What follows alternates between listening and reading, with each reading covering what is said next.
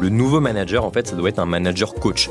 Et en fait, concrètement, ça veut dire que c'est un manager qui doit faire confiance, enfin, qui doit euh, responsabiliser, qui doit autonomiser, en fait, qui doit être beaucoup moins dans la surveillance et beaucoup plus dans l'accompagnement. Mm. Finalement, ça voudrait dire que euh, faut que le nouveau manager, enfin le, manager nouvelle génération, pardon, il soit en support de son équipe et non pas en surplomb. Et euh, enfin ouais, c'est ce qui a amené plein d'entreprises à nous dire, c'est le manager coach aujourd'hui.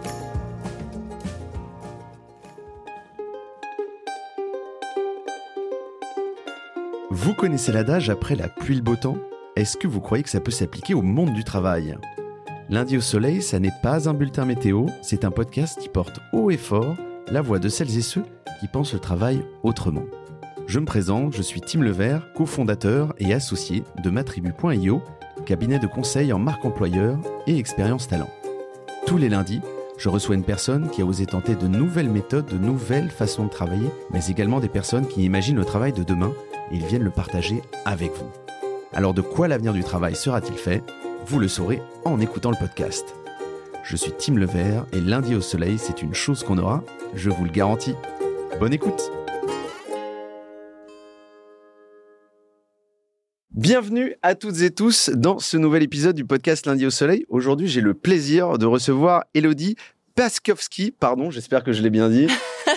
À peu près, ouais, Piaskowski. À peu près, ok, top. Et Dimitri Rafou, les instigateurs de l'Odyssée managériale, troisième édition qui s'est terminée fin juillet 2023. Exact. Merci Tim, on est ravis d'être avec toi euh, ce matin. Bah écoute, moi je suis hyper content de vous recevoir tous les deux et, et- et je me ravis euh, de de- d'échanger sur effectivement votre expérience euh, de l'été dernier. Euh, Elodie, Dimitri, comment allez-vous? Bah écoute, euh, ça va super bien, tout roule pour nous. Depuis qu'on est rentré, euh, c'est hyper chouette. Euh, on est toujours étudiants, donc on a quelques cours. En parallèle, on restitue notre aventure euh, près d'un maximum de personnes. Il Euh, paraît. on s'éclate. Et j'ai vu le récent article, euh, je crois qu'il date d'août euh, 2023, euh, dans euh, les EcoStart. Bravo, c'est cool. Euh, J'imagine que dans les prochaines semaines et les prochains mois, ça devrait encore s'étoffer. Alors aujourd'hui, on va parler de votre odyssée managériale euh, qui a pour ambition de répondre à une question cruciale. Euh, comment les crises d'aujourd'hui nourrissent-elles le management de demain? Donc c'est vraiment le sujet central qu'on va évoquer aujourd'hui, bien évidemment. Petite anecdote avant de commencer, je m'étais promis qu'on n'allait pas comparer, mais j'ai reçu il y a quelques mois Clément et Romain de l'Odyssée managériale, deuxième édition. Yes. Euh, voilà, et ils étaient venus nous partager effectivement leur voyage, les learnings qu'ils avaient euh, récupérés et les insights au cours de cette aventure assez trépidante. Avec vous, on va faire à peu près la même chose. Euh, on va pas forcément se concentrer sur la partie très amont organisationnelle, bien qu'elle soit très intéressante, mais plutôt sur ce qui s'est passé sur place, que vous avez appris, les trucs qui vous ont choqué, qui, qui ont été percutants. Carrément. Euh, donc voilà, ça va être cool. Petite différence, euh, petite subtilité. Clément et Romain étaient frères. Vous, c'est un peu différent. Vous êtes en couple. Voilà, je, je vois que tu te marres, mais, mais, mais on rentrera éventuellement dans des détails cocasses euh, euh, dans la deuxième partie de podcast. Mais, mais, mais, mais du coup, la philosophie est un tout petit peu différente, en tout Mm. cas dans la partie, je dirais, organisationnelle et vie quotidienne. Euh, c'est pas le, le, le cœur euh, de la discussion du jour, mais ça va être marrant peut-être de passer par là. Carrément, carrément, carrément. Avant de s'y coller, quelques classiques du podcast et après on passe dans le dur. Est-ce que le lundi, vous le passez au boulot, au soleil ou à l'école Alors justement, ouais, ouais, cette question, euh, on sait que tu la poses, Tim. et euh, nous, c'est un peu particulier parce qu'on est encore étudiants et à côté, on est un peu comme euh, des, des freelances, quoi. On Mhm. bosse aussi nos projets à côté. Ouais. Donc, euh, généralement, euh, on bosse depuis la maison. Ouais. Euh, on va parfois à l'école le lundi, mais Mhm. euh, globalement, euh, moi j'adore les débuts de semaine. Je le vois vraiment comme un nouveau départ, comme un nouvel élan. Ouais. Donc euh, c'est plutôt le soleil, euh, plutôt le soleil pour moi. Ouais, de mon côté, c'est pareil. Donc, du coup, euh, souvent le lundi, euh, comme disait Hello, on bosse pas mal à l'appart. Parce que du coup, on est à Lyon et on a un appart à Lyon. Mhm. Et euh, j'ai la fâcheuse tendance de prendre le bureau et de le décaler le plus possible, le plus près de la fenêtre, pour Ouais. capter un maximum de rayons de soleil. Et Ouais, franchement, j'en ai besoin. Ouais. Bien sûr. Sinon, je me sens pas bien. Bon bah top. Le- votre lundi, du coup, il est, il est, il est différent chaque semaine ou alors c'est des trucs Ouais. assez structurés parce que finalement les cours sont, sont toujours ont toujours les mêmes structures euh, de la semaine. euh, C'est la même organisation? Non, ça change un peu toutes les semaines en fait. change, ouais. Euh, les, les cours ont pas des horaires fixes, pas Mhm. forcément. Ouais. Ça change chaque semaine et euh, nos, nos plannings de Mhm. restitution de l'Odyssée changent aussi chaque semaine. Parfois on se déplace à Paris, parfois on est sur Lyon. Donc, Mhm. Je réalise que ma question était un peu con parce que moi-même j'étais à l'école et, à l'université et, en école de commerce d'ailleurs, ça m'a pas beaucoup servi, mais bref. Et effectivement, chaque semaine, non, c'était des streams, je crois à l'époque de un mois. Je crois que tu avais un, cours, un mois, une thématique. C'était un peu particulier. Et, puis tu et puis tu passais sur une autre thématique le mois d'après. Bon, à l'université c'était différent, j'y allais pas, mais euh, voilà, parce que j'étais à Nanterre, qui était une super université, mais tu avais des TD. Mais sur les TD, ils faisaient pas les, les, les, présences, les machins, les trucs, donc tu allais mmh. juste au, au, partiel à la fin, c'était réglé. Voilà, en tout cas, ça n'a pas été euh, voilà, j'ai appris plein de choses, plus à l'université qu'en école de commerce, mais non, voilà. On passe à la suite. Euh, est-ce que vous pouvez, euh, est-ce que vous pouvez vous présenter assez brièvement, nous raconter un peu le, votre parcours, votre parcours académique? Ouais, carrément. Ben, du coup, moi, moi, Dimitri, j'ai 23 ans au moment où on enregistre, donc étudiant, enfin, on est tous les deux étudiants à l'EM Lyon. Euh, parcours académique, on... enfin, j'ai fait une classe prépa, mais c'est aussi le cas pour Elodie avant d'intégrer euh, mm. cette école. Et euh, là, on est en fin de, fin de parcours. On devrait être diplômé l'année prochaine. Voilà. voilà. Diplômé d'un master en management. Mm-hmm. Master en management, c'est d'ailleurs une des raisons qui nous a fait nous interroger sur finalement qu'est-ce que le management et ça nous a poussé aussi pas mal à aller voyager. ouais, ouais, carrément. Je vais poser une question qui est potentiellement un peu complexe et, et dans la réponse, je pense qu'il va falloir manquer d'humilité. euh, c'est euh, vous vous êtes dit, nous, il faut qu'on fasse le lycée managerial, on a envie de découvrir des trucs. Enfin, déjà, pourquoi vous vous êtes dit ça? Ça, c'est la première partie de la question. Et la deuxième, qui est plus complexe, c'est est-ce que d'autres gens qui sont autour de vous se sont dit, nous aussi, il faut qu'on le fasse? Et qu'est-ce qui a fait la différence pour, pour que vous soyez choisi, en fait? Ouais. En fait, du coup, l'Odyssée, c'est une association où chaque année, tu as un binôme d'étudiants euh, qui fait euh, le, tour du monde, enfin qui organise son voyage de A à Z. Et euh, ce binôme va choisir le prochain duo. Mmh. Donc en l'occurrence, nous, on était en concurrence avec d'autres, mmh. et il a fallu qu'on se démarque via un dossier assez exigeant quand même. Donc du coup, c'était Clément et Romain, nos prédécesseurs, qui bien sûr, qui ont jugé. nous ont choisi. Eh Euh, mais du coup, on était testé voilà sur euh, ben, euh, nos euh, notre connaissance de l'innovation managériale, sur notre solidité en tant que binôme. Mmh. Et si on avait déjà eu des expériences de, de travail ensemble avant et un peu la capacité aussi de débrouille, de, de baroud, de, voyage, et d'impro aussi, d'écoute aussi, mmh. pas mal d'écoute parce que pendant les entretiens qu'on menait pendant l'audition, on a été vachement. Euh... Bah, t'as as, presque un, un, profil très journalistique aussi. Il faut être un peu en capacité d'interviewer les gens et puis de s'immerger, de pas être timide, machin. Exact. Ouais, ouais. Et parfois aussi euh, savoir recadrer les discussions, euh, c'est quelque chose euh, auquel on a eu un peu de mal au début parce qu'on sentait euh, posture, tu vois, un peu d'étudiant face à mmh. des professionnels. C'était mmh. parfois pas évident. Et en fait, euh, on s'est rendu compte que les, gens ont tendance à dériver ou à mmh. éviter les questions euh, qui les embêtent. Et donc, il y avait tout ce travail aussi. J'ai hâte que, que, vous me recadriez euh, pendant cet entretien. Donc, et ok, bah, super. Merci beaucoup déjà pour ces premiers éléments de réponse. Est-ce que vous pouvez nous expliquer vraiment rapidement, parce que j'imagine qu'il y a certains certaines auditrices pardon, et auditeurs qui n'ont pas connu l'Odyssée managériale de Romain et Clément. Et une fois de plus, je ne veux pas comparer. Du coup, est-ce que vous pouvez nous raconter en quelques mots quel est l'objectif de votre Odyssée managériale? Bien sûr. Donc du coup, l'Odyssée managériale, euh, c'est un projet qui se décompose en trois phases, si on peut dire ça comme ça. Il y a une première phase qui va être avant le départ, qui va consister à nouer des partenariats avec des entreprises pour lever des fonds, euh, préparer la thématique du voyage, préparer les, destinations sur place, préparer les premiers rendez-vous. Donc ça, souvent, cette phase dure quatre mois. En l'occurrence, nous, ça a été entre septembre et décembre 2022. Après, tu as la phase de voyage, donc euh, nous, qui a duré sept mois où on s'est rendu dans huit pays que sont euh, la Suisse, l'Allemagne, Israël, l'Australie, la Nouvelle-Zélande, le Chili, l'Argentine et le Maroc. Mhm. Donc voilà, on a fait euh, un petit tour du monde très sympa de sept mois du coup. Et euh, au retour, la phase 3 qui consiste en faire de la restitution, des podcasts, voilà, par exemple, ou des conférences, des écritures d'articles. Enfin, on essaie mhm. de prendre compte un maximum. Et l'objectif global du voyage, enfin, il y a une raison d'être à l'association qui est donc la même pour chaque binôme et qui est d'explorer et de partager des pratiques de management innovantes qui émergent partout dans le monde. Hmm. Donc, c'est d'aller faire vraiment une étude terrain, de voir ce qui se passe partout dans le monde sur le domaine du management, sur comment les boîtes s'organisent, comment elles traitent leurs salariés, etc. Hmm. Et nous, euh, à cette raison d'être, on a ajouté notre propre raison d'être euh, de binôme qu'on a pas mal bossé pendant la phase de préparation dont parlait Dimitri. Et nous, on s'est rendu compte qu'il y avait vraiment un sujet en ce moment, c'était euh, la, gestion de crise mmh. et aussi euh, les, conséquences qu'ont les crises finalement sur le monde du travail. Et euh, notre constat un peu pendant la phase de préparation, c'est qu'on s'est dit, on l'a bien vu avec le Covid, mais même il y a d'autres crises comme la crise environnementale ou euh, on parle en ce moment de la crise de, des démissions, de quiet quitting, etc. On pense que toutes ces crises, elles accélèrent en fait les mutations du monde du travail. Et nous, on voulait aller voir sur place, voilà, les boîtes qui innovent dans leur management. Mhm. Est-ce que c'est vraiment à la suite d'une crise? Ouais. Si oui, lesquelles? Euh, Mhm. Pourquoi? Comment? Comment ça se fait, etc. Alors moi j'ai et moi j'aime beaucoup cette approche là parce que euh, moi je suis quelqu'un d'assez positif mais euh, euh, je, je dis pas que c'est le cas de l'Odyssée managériale mais souvent dans, dans, dans je dirais dans les prismes du futur of work qu'on voit c'est un peu euh, qu'est-ce qu'on invente pour demain pour que ça soit mieux qui est extraordinaire? C'est c'est pas le monde des bisounours mais c'est toujours très positif et, et et en fait, on part pas forcément d'un constat un peu brutal euh, sur cette partie crise. Moi, c'est ça que j'ai trouvé intéressant chez vous, c'est de se dire, ah bah en fait, des crises, il y en a. Tu parlais de crise environnementale, euh, voilà, il y, a, eu celle de Covid, il y en a, y en a plein d'autres. Il y a des micro-crises, il y en a des un peu plus, un- un peu plus costauds. Mais justement, je trouve que de partir de ce postulat en se disant, est-ce que les boîtes en fait se réinventent juste pour travailler effectivement, euh, euh, je dirais l'expérience de l'utilisateur, du, du, du, du, collaborateur, ou alors effectivement en, en, prévision, en réaction à des crises ou en prévision de, de, potentielles crises qui arrivent. Donc moi, j'ai j'ai beaucoup aimé ça. Comment vous avez choisi du coup, enfin, les pays euh, et les organisations, parce que c'est un travail de fond. euh, on n'a pas forcément les infos sur, et la visibilité sur des boîtes qui sont innovantes. Je sais pas, tu parlais de l'Australie tout à l'heure, etc. Comment tu vas chercher euh, tout simplement ces exemples-là? Exact.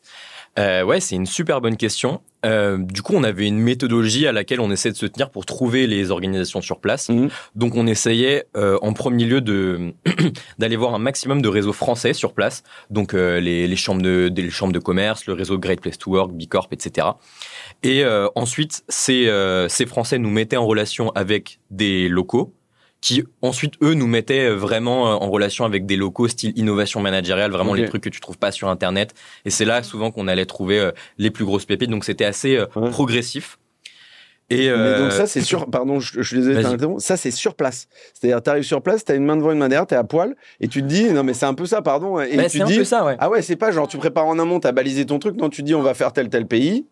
Et donc, tu balises juste tes pays. Et sur place, tu arrives, faut que tu te démerdes pour trouver des bons exemples et tout. Ouais, bah, du coup, les, ren- les rendez-vous, les premiers rendez-vous français, ça, on les, on les prépare quoi, une, deux semaines à l'avance, Ok, on va dire. Ouais, ouais, ouais, d'accord. Ce qui est finalement assez court. C'est Ouais. assez court, donc c'est assez stressant parce qu'on est dans le voyage, par Mm. exemple, on est euh, encore en Nouvelle-Zélande et on doit commencer à préparer les rendez-vous dans deux semaines qui vont être au Chili. Ouais. Donc c'est un peu challengeant. On, bah, on avait pas mal le réseau français. Parfois, on essayait aussi de contacter des boîtes euh, sur LinkedIn, euh, Ouais. des mails. Enfin, c'était pas mal à la débrouille Mhm. et on voulait laisser une grosse part Euh, dans la même entreprise, tous les deux. En et en 2021. fait, euh, en 2021, et euh, là-bas, on ça vous a a. pas plu du tout. Ah, Ah non, on a. non, mais en fait, on a, on a appris beaucoup de choses, mais on a assisté à ce moment-là dans la boîte à un burn-out. Euh, d'une personne, D'une personne Ouais, qu'on connaissait en fait. Donc Hmm. on a on a pu suivre vraiment toute l'évolution de ces Mhm. problèmes, on va dire euh, professionnels. Et euh, ça nous a vraiment marqué tous les deux. Euh, moi aussi, mon stage, je le faisais dans les ressources humaines, donc Mhm. j'étais déjà pas mal impliquée dans le domaine de enfin, du, du collaborateur au travail. Et en fait, après ça, on a commencé à s'y intéresser. Et euh, grâce à l'EM Lyon, on a pu assister à des conférences sur le thème du futur du travail, de l'inclusion. On a assisté à des webinaires ensemble.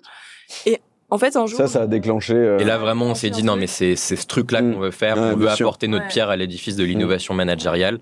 et les crises en particulier, euh, nous, c'était la pénibilité au travail qui nous touchait pas mal au début. Euh, en fait, on partait du constat qu'il y avait, enfin, pendant la crise Covid, on parlait pas mal des infirmières qui étaient pas assez reconnues, de tout le, Mm. le travail pénible, et nous, ça nous touchait beaucoup. Et en fait, de fil en aiguille, on a creusé, et on s'est dit que le thème des crises était encore plus large et il pouvait inclure aussi tous ces soucis de pénibilité au travail. Voilà. euh, ça s'est un peu fait comme ça. Ça de- s'est fait comme ça. Et puis parler aussi par le, on a beaucoup sondé les gens entre septembre et décembre Ouais. euh, sur les thématiques qui les préoccupaient. Et en fait, il y a quelque chose qui ressortait tout le temps, c'était les conséquences de la crise, Mhm. Euh, principalement la crise Covid, mais pas que. Beaucoup d'inquiétudes sur la crise environnementale, sur les transformations qu'ils vont avoir en Ouais, interne dans leur business, bien sûr. ouais. sur les micro, enfin les micro crises comme tu disais à l'échelle d'une entreprise même. Et on a eu beaucoup d'inquiétudes là-dessus. euh, La crise de sens. Aujourd'hui, de plus en plus de personnes veulent avoir du, enfin, retrouver du sens dans leur travail. Mm. Vraiment, se- lever le matin et euh, aller bosser dans un truc qui les anime, mais profondément, quoi. Tu, tu, tu te sens pas traîner les pieds, puis tu te sens investi en fait, tout simplement, Ouais. quoi, à la fois euh, dans la, la tâche individuelle et puis le collectif aussi. Euh, alors on va rentrer un peu dans le dur. euh, le problème, c'est qu'on a, on a, on a que 40-45 minutes devant nous et, et on pourrait tenir deux heures parce que je crois que vous avez fait beaucoup de pays et puis vous avez rencontré plein d'organisations. Moi, moi j'ai envie de vous dire, eh, comment le début de l'aventure, quels, quels ont été, les, je dirais, les faits le plus marquants sur le début de l'aventure où vous, vous, les, les deux, trois premières organisations, est-ce qu'il y en a une qui ressort où vous avez dit, oh, il est en train de se passer un truc de dingue là euh, et, et vous avez dit, ok, il faut absolument qu'on en parle, faut qu'on creuse? Au, au début de l'aventure, tu veux Ouais, dire? ouais. Ouais, ouais, disons que le, le, le début, donc du coup, on a commencé par la Suisse et on pourrait se dire, voilà, pays euh, voisin. euh, euh, exactement. Et Ouais. pourtant, on a trouvé des entreprises là-bas, Mhm. mais des trucs de fou. Mm. Euh, là, le premier exemple qui vient en tête quand tu poses cette question, on a rencontré une banque Mm. qui s'appelle la Banque Alternative Suisse. Et voilà, Ok. tu penses une banque, tu t'imagines un peu le côté un peu tragique, voilà. Ouais, bien sûr, bah, évidemment. Pas Évidemment. du tout. On a cette banque, elle vraiment, elle vient complètement casser les codes Mm. de ce que tu peux t'imaginer dans le secteur de la finance. Déjà, c'est une banque qui euh, qui devient sociocratique, Mm. donc du coup qui qui re- reconsidère totalement euh, la gouvernance, la hiérarchie. Du coup, ça fonctionne par cercle, Mm. plus du tout d'échelon. Euh, à côté de ça, c'est une banque qui promeut vraiment des valeurs dans lesquelles les salariés peuvent se reconnaître. Et du coup, ça rejoint un peu la question du sens que je mentionne juste avant, où les gens aujourd'hui, ils ont ils ont envie d'aller bosser dans une boîte qui fait sens pour eux. Et donc du coup, cette banque, elle euh, elle va octroyer des crédits que dans des pays où il n'y a pas la guerre, où il n'y a pas de corruption, dans des projets respectueux de l'environnement. Voilà. Et là, euh, du coup, enfin, en plus de ce côté sociocratique, les, les collaborateurs se retrouvent dans les valeurs de cette boîte. Dans le, ouais, dans le sens, le positionnement de la boîte, etc. Exact. C'est une grosse banque? C'est euh, alors c'est pas non plus une grosse grosse banque, mais euh, Non, mais ils sont, ils sont, ils sont combien plus ou moins? C'était à Lausanne, ils étaient 80. Ouais, ok. Ouais, mais ils ont plusieurs, Ils ont euh, plusieurs, centres ouais. et en tout, ils sont 200, je crois. Ok. Ouais. Non, parce qu'en fait, cette question, elle est. Alors, je, je, je fais, je fais, je fais le vieux, mais elle est importante parce que euh, lorsque j'avais euh, reçu un jour quelqu'un qui faisait, qui avait une organisation sociocratique, dont on taira peut-être le nom, mais elle me disait que c'était scalable, mais jusqu'à un certain point. Ouais. Que grosso modo, au-dessus de 60-70, ça commençait à être un peu chaud. C'est vrai. Et, euh, et donc, si on est aux alentours de 200 là-dessus, ça veut dire que finalement, ça marche. En plus, ce qu'il faut savoir, c'est que les banques sont, sont, sont particulièrement frileuses. Alors, s'il y, a- s'il y a des banquiers qui m'écoutent, j'espère qu'ils qu'ils ont envie de faire ça chez eux. Mais euh, c'est vrai que c'est c'est pas les, les boîtes souvent qu'on voit le plus innovant en termes de management. Euh, voilà, hein, euh, j'ai pas envie de, de, de, de cracher sur la BNP, Calion ou peu importe. Mais, mais, euh, mais ça, je trouve que c'est intéressant. Et après, le fait de le coupler effectivement avec un positionnement qui est euh, effectivement sur euh, voilà des financements qui sont dans des pays, etc., etc., etc. C'est une belle ambition, mais du coup, il y a quand même, euh, je sais pas si vous en répondez là-dessus, mais est-ce que ça freine quand même un peu la croissance, puisqu'on on parle souvent, on parle beaucoup de croissance hein, dans le futur du travail, de se dire en fait pourquoi on fait une course à la croissance? Est-ce que eux, ils ont senti que ça freinait un peu la croissance de leur entreprise? Justement, ces deux points forts en fait de la boîte. Mm. Bah, eux, non, en fait, c'est un peu l'inverse. C'est Mm. que au départ, ils n'avaient pas ce fonctionnement euh, sociocratique, ce fonctionnement horizontal, mais ils avaient déjà toutes leurs valeurs, on va dire, euh, dans leur cœur d'activité. Ok. Et euh, les collaborateurs, en fait, se retrouvaient plus dans le fonctionnement du management. En fait, il y a eu une crise interne où les gens disaient, OK, on adore le concept de la banque, vous affichez des belles valeurs de collaboration et tout, mais, en, interne, pas. on s'y retrouve pas, quoi. Ah ouais, mais euh, dans le souvent le cas. management, on C'est très paradoxal. Il y a un gros décalage Mm. entre l'externe et l'interne, et ça faisait qu'ils avaient beaucoup de mal à, à recruter. euh, de plus en plus, les gens étaient déçus, il y avait plus de turnover et tout. Et en fait, depuis qu'ils font ça, ils arrivent beaucoup mieux à attirer, retenir les Mhm. talents, et ça leur permet de grandir en fait. Ouais. Donc c'est tout l'inverse. Ouais. Et quelles sont les problématiques les- et les freins qu'ils ont rencontrés pour, dans, dans les changements de paradigme de l'organisation, c'est-à-dire euh, typiquement sur la, sur la sociocratie Est-ce qu'ils vous ont dit, euh, putain, il y a des trucs qui sont vachement difficiles, c'est ça et ça, on n'a pas encore craqué le truc et tout Est-ce que quels sont les points un peu saillants euh, ou sur lesquels ils ont un peu un peu galéré quoi? Ouais, ouais, ben du coup, enfin, juste pour dire, souvent la, la transformation d'une entreprise, elle se fait rarement en un claquement de doigts. C'est souvent long. Euh, tout change pas euh, en, en un claquement de doigts. Cette banque- Ouais, je pense que c'est en moyenne 50, t'as raison. Mais là où, en tout cas, la banque alternative suisse nous disait qu'ils galéraient, ou en tout cas, ils avaient du mal, Mhm. c'est tout sur tout ce qui touchait à la transparence. C'est, euh, Ouais. surtout dans le secteur bancaire, c'est des sujets Voilà, qui sont c'est plus délicats. un sujet sectoriel et potentiellement euh, aussi euh, national. Ouais, que- exactement. Ouais, mais tout- tous les secteurs ont du mal avec la transparence. Ouais, Euh, on l'a bien remarqué. Hein. Une organisation horizontale, ça implique de partager euh, de façon transparente les chiffres, parfois Ouais. les salaires, pour que tout le monde puisse aussi participer aux prises de décision euh, Mhm. de manière éclairée. Ouais, Donc exactement. c'est un gros gros enjeu. C'est un gros sujet, ouais. Et comment ils l'ont Et ça, est-ce que vous avez eu la sensation qu'ils l'ont bien craqué ou encore ils sont encore en train de travailler dessus et ils sentent que c'est ils, ils y sont pas encore? C'est encore en travail C'est encore chez en eux. travail, ouais, ouais. C'est encore en travail, mais en tout cas, enfin, la personne qu'on a interviewée qui, qui, qui faisait partie euh, de la direction nous disait que, ben, que c'était pas simple, mais tous les collaborateurs avaient la volonté de, enfin, d'avancer ensemble, d'aller vers toutes ces questions qui gravitent autour de la sociocratie. Mais voilà, que c'est loin d'être simple et que Mm. ça, ça remue un peu les gens parfois, Ouais, ces, questions-là. Donc ça, c'était le début de l'aventure. Après, euh, ma deuxième question, c'est euh, quel est, euh, on en parlait un peu avant de commencer, mais quel est le, je dirais le, euh, l'innovation managériale ou, ou ce que vous avez découvert en termes d'expérience, qui était le plus, euh, pas what the fuck parce qu'on n'est plus en 98, mais, euh, mais, mais, mais le plus dingue ou le plus où vous vous êtes dit putain c'est pas possible. euh, Ouais, là, on est dans une boîte de fous, là, Ouais, qui est... ouais. Bah, je pense qu'on a plusieurs exemples en Ouais. tête. Ouais. Euh, Il y a plusieurs trucs qui nous ont marqués. Voilà, je pense spontanément à une entreprise en Israël Mhm. que j'ai que j'ai adoré. S'appelle Aleph Farms. Mhm. Euh, déjà par leur cœur d'activité, c'est hyper intéressant parce que ce sont les premiers producteurs de viande de bœuf en laboratoire, c'est-à-dire qu'ils réduisent de 95% les émissions de CO2 par rapport à quand on consomme du bœuf de manière Bien classique, sûr. donc c'est déjà génial. Et en fait, eux, leur optique, c'est vraiment une optique d'inclusion d'un maximum de parties prenantes possibles dans leurs décisions. Mhm. Donc ce qu'ils font, c'est assez incroyable, c'est que déjà tous les collaborateurs de l'entreprise peuvent participer aux prises de décision via une réunion toutes les deux semaines, etc. Mais ils vont encore plus loin, c'est qu'ils viennent chercher des gens en dehors de la boîte. Ok. Donc en gros, euh, ils réunissent euh, une à deux fois par an des jeunes du monde entier. Donc c'est pas que des gens qui sont en- qui habitent en Israël, etc. Ah ouais, Euh, non, non, ils vont chercher tout des type gens de du profil, monde euh, entier. Du monde entier, ils appellent ça le Gen Z programme, Mhm. parce que du coup c'est en particulier sur les jeunes, là, Ouais, ce ouais, c'est une, programme. c'est une population. euh, ouais, ouais, c'est quoi du, du 18-25 ou Ouais? un peu plus que 18, souvent ils viennent chercher des gens qui sont plutôt en études supérieures, euh, 23 à 24 ans, tout ça. Ok, super. de tout secteur et en fait ils les forment pendant trois mois. Donc ils ont des réunions euh, hebdomadaires où ils rencontrent euh, chaque chef de service qui leur explique sa problématique, Ouais. etc. Et à la fin de ces trois mois, ils font un faux euh, comité d'entreprise tous ensemble Mhm. où en fait ils se réunissent avec les mêmes euh, le même agenda que le vrai comité d'entreprise et ils doivent débattre, discuter, donner leurs conclusions. Et ensuite comme ça, le comité d'entreprise quand il démarre sa réunion, eh ben il regarde toutes les recommandations Mhm. et il doit en tenir compte pour euh, ses prises de décision. Et ça prouve plusieurs choses. Ça prouve qu'il y a une grosse transparence dans la boîte Mhm. parce qu'ils ouvrent des infos, ils, ils expliquent leur fonctionnement, leur processus, parfois même des chiffres euh, à des gens complètement extérieurs. Ouais. Et ça montre aussi qu'il y a une grosse inclusion, une grosse remise en question de la part de cette boîte qui accepte les critiques, qui accepte les conseils euh, des autres. Et ça, ça nous a frappé quoi. Et vas-y, vas-y, vas-y. Et ouais, moi, je, enfin, je voulais re- rebondir sur un autre exemple, enfin, une boîte aussi, moi, qui m'a, qui m'a complètement bluffé en Argentine. C'est une boîte qui s'appelle Manas. Et cette boîte, Manas, elle a vraiment compris que faire confiance aux collaborateurs, c'était la recette du succès. Donc, il y avait plein d'innovations managériales euh, dans cette boîte. Mais euh, si on a, s'il fallait en retenir une, c'est que les salaires dans cette boîte sont déterminés par les pairs. C'est-à-dire que selon euh, les, les, les bénéfices de T'as pas l'entreprise, intérêt à t'embrouiller avec un mec avec qui tu bosses, quoi. Ouais, t'as pas intérêt à t'embrouiller, Ah ouais. mais l'entreprise, en fait, il y a une sorte de logiciel où t'as les bénéfices de l'entreprise et chacun se les distribue entre eux, mais euh, sur des bases de, de critères qui sont pas liés à la performance. Donc tu peux être, tu vas, tu vas distribuer, je sais pas, euh, C'est-à-dire complètement subjectif. La bonne Ouais. humeur, euh, un tel m'a aidé sur un projet au moment où j'étais un peu dans une galère et tout. Donc franchement, Putain, on, risqué, même. bluffé. T'as pas le droit de t'en verser à toi. Oui, oui, oui, oui, bien sûr. Bien sûr. ouais. Et après, il y a un système de tours, voilà, Mm. pour harmoniser un peu. Mhm. Mais du coup, enfin, où tu distribues les salaires à tes pairs, c'est un truc de fou. Mm. À côté de ça, euh, bon après, ça, évidemment, ça peut être une innovation managériale contestable, mais il y a le système de vacances illimitées. Mais Ouais. ce qu'on on retient, nous, c'est vraiment la question de la confiance qui est accordée derrière.